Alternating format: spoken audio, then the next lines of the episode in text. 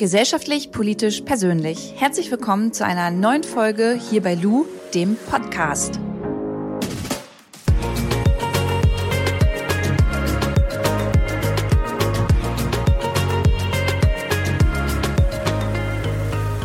Coronavirus. Ich glaube, dieses Wort hören wir momentan alle täglich ganz, ganz oft, wenn nicht sogar stündlich. Also ich habe auf meinem Handy ähm, die Push-Benachrichtigung an von meinen Nachrichten-Apps und ich bekomme wirklich fast stündlich neue Nachrichten, neue News zum Thema Coronavirus. Und genau über dieses Thema möchte ich heute sprechen. Nicht, weil es nicht schon genug über das Coronavirus im Internet und in der Medienlandschaft gibt, sondern weil ich der Meinung bin, dass man einfach mal ganz nüchtern vielleicht in dieser Folge sich mal die Fakten anguckt und ein kleines FAQ macht. Denn ich finde, man kann ganz gut hier in Deutschland auch sehen, wie sehr die Medien natürlich im Wettbewerb gegeneinander stehen. Denn im, im Internet, in der Zeitung geht's immer nur um ähm, Abverkäufe oder aber auch um Klicks.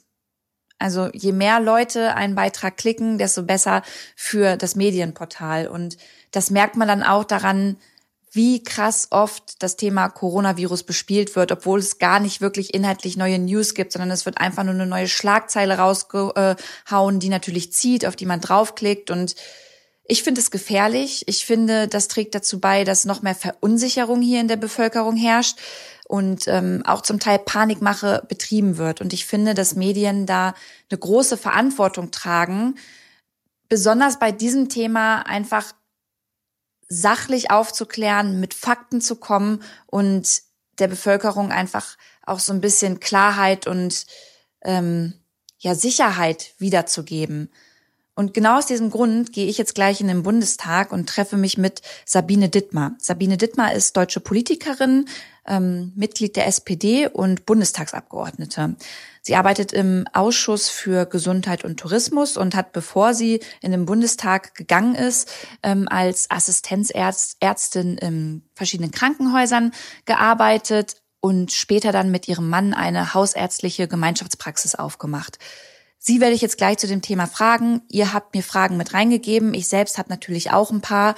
Und dann hören wir uns das einfach mal an und werden danach nochmal zusammenkommen und ja, so ein kleines Corona-Fazit ziehen. Ich wünsche euch viel Spaß mit der Folge. Los geht's. Frau Dittmar, was ist denn überhaupt das Coronavirus? Wo wurde das jetzt zum ersten Mal festgestellt und wie wurde das auf den Menschen überhaupt übertragen? Coronaviren sind für uns in der Medizin jetzt keine unbekannten Viren. Also sind Auslöser von ganz normalen Erkältungskrankheiten. Wir hatten auch 2004 mit SARS schon mal mit einem veränderten Coronavirus äh, zu tun. Und jetzt mit dem neuen äh, Coronavirus, also äh, Coronavirus 2019, äh, das ist erstmals in China aufgetreten, in der Stadt ähm, Wuhan in der Provinz Hubei.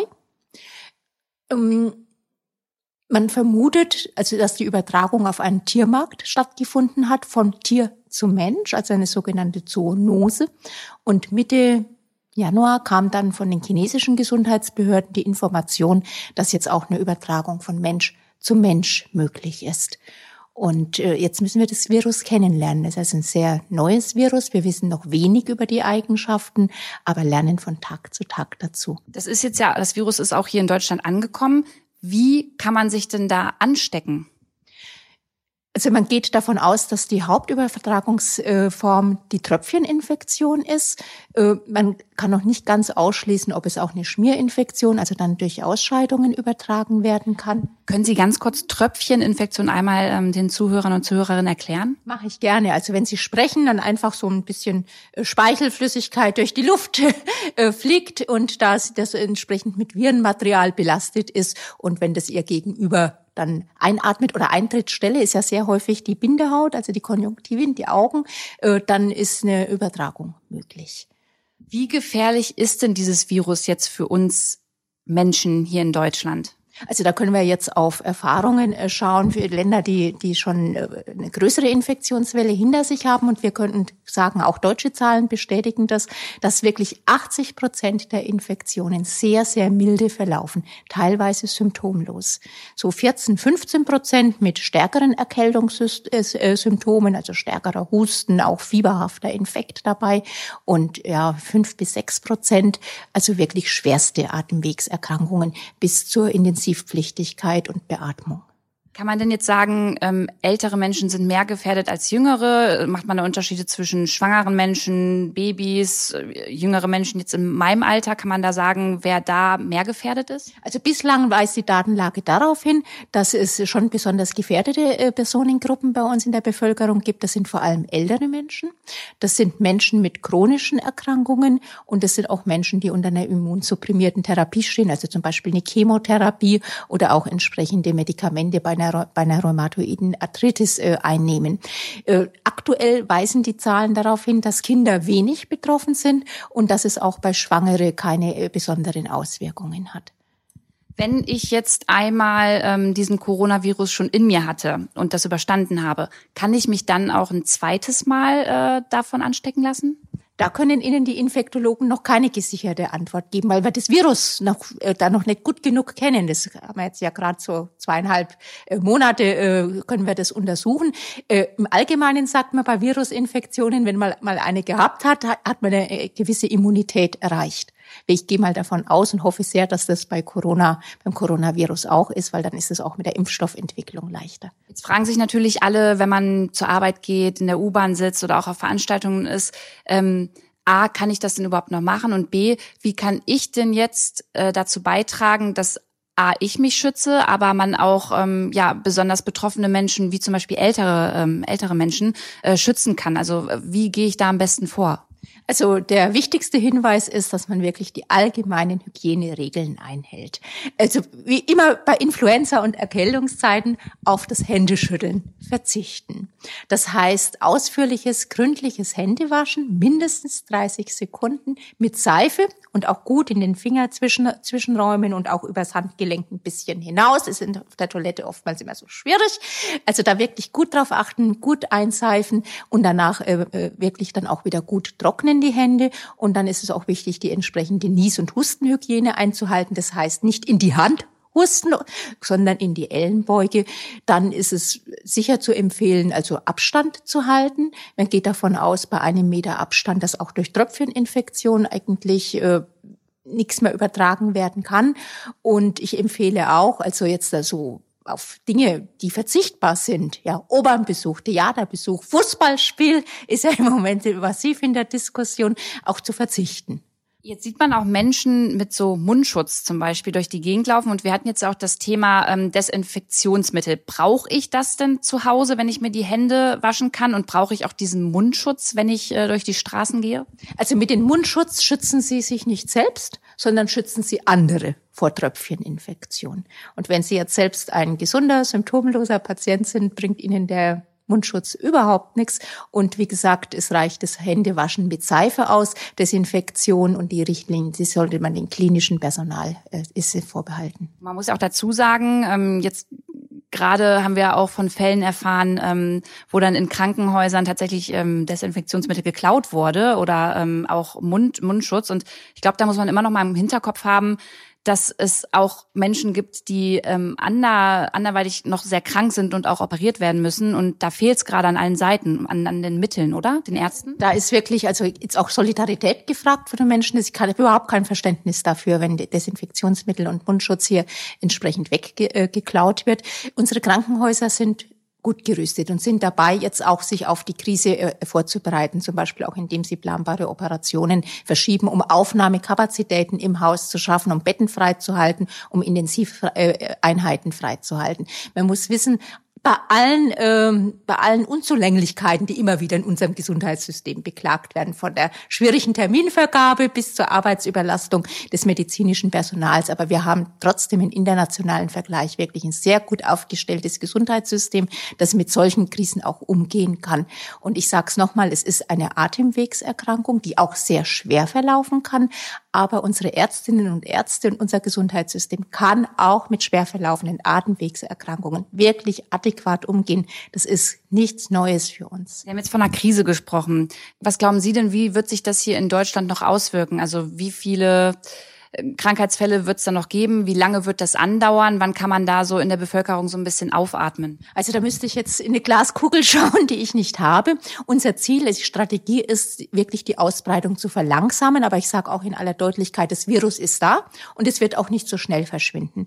Wir wissen augenblicklich, da äh, äh wieder, also gibt es auch unterschiedliche äh, Bewertungen, nicht ob das Virus jetzt, wenn es wärmer wird, äh, verschwindet. Es gibt Studien, die deuten darauf hin, dass es nicht verschwindet stattfindet. Das würde natürlich nochmal also mehr Anstrengungen äh, erfordern, um die Ausbreitung zu verhindern. Aber es gibt auch Arbeiten, die sagen, auf der Südhalbkugel haben wir fast keine In äh, Infektionen. Es könnte also doch eine klimatische Beeinflussung da sein. Das gilt es jetzt abzuwarten. Aber unser Ziel muss es sein, wirklich das, das ganze Infektionsgeschehen entsprechend zu verlangsamen, um Zeit zu gewinnen.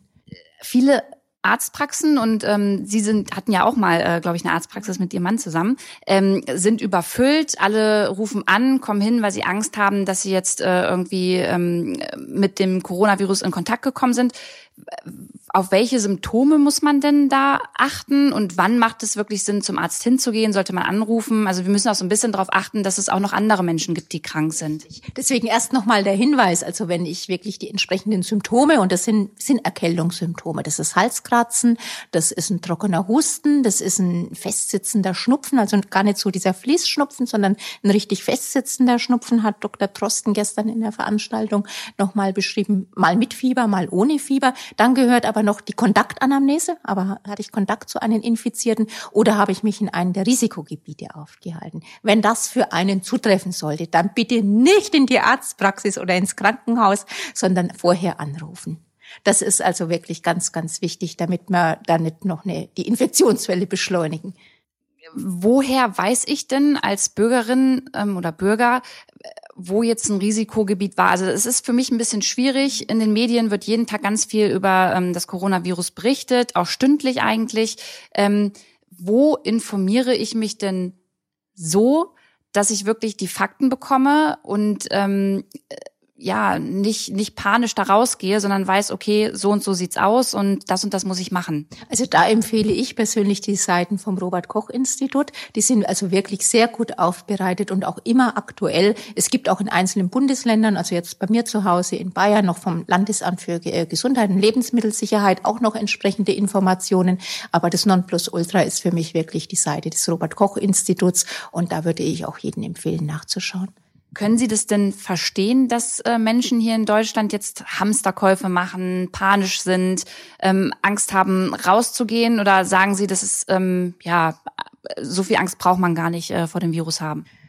Na, das wäre jetzt da. Also ich ich kann verstehen, dass die Menschen Angst haben, weil sie mit Bildern überflutet werden, die diese Ängste auch auslösen. Ja, wenn ich jetzt hier von, von China die voll vermummten, das voll vermummte Pflege- und äh, ärztliche Personal sehe, dann habe ich irgendwie sofort die Assoziation mit Ebola, ja, die Bilder, die hier über den Eder geflattert sind und dann unwahrscheinlich viel in den Social Medias, was eben nicht fundiert, keine fundierte Information ist. Aber ich muss noch mal sagen, über 80 Prozent äh, wird einen blanden äh, Verlauf, wird die Erkältung einen blanden Verlauf nehmen. Unser Ziel muss es sein, die besonderen Personengruppen, über die wir schon gesprochen haben, hier wirklich äh, zu schützen. Und ich sage, also Panik ist nicht angebracht, aber auch kein Leichtsinn.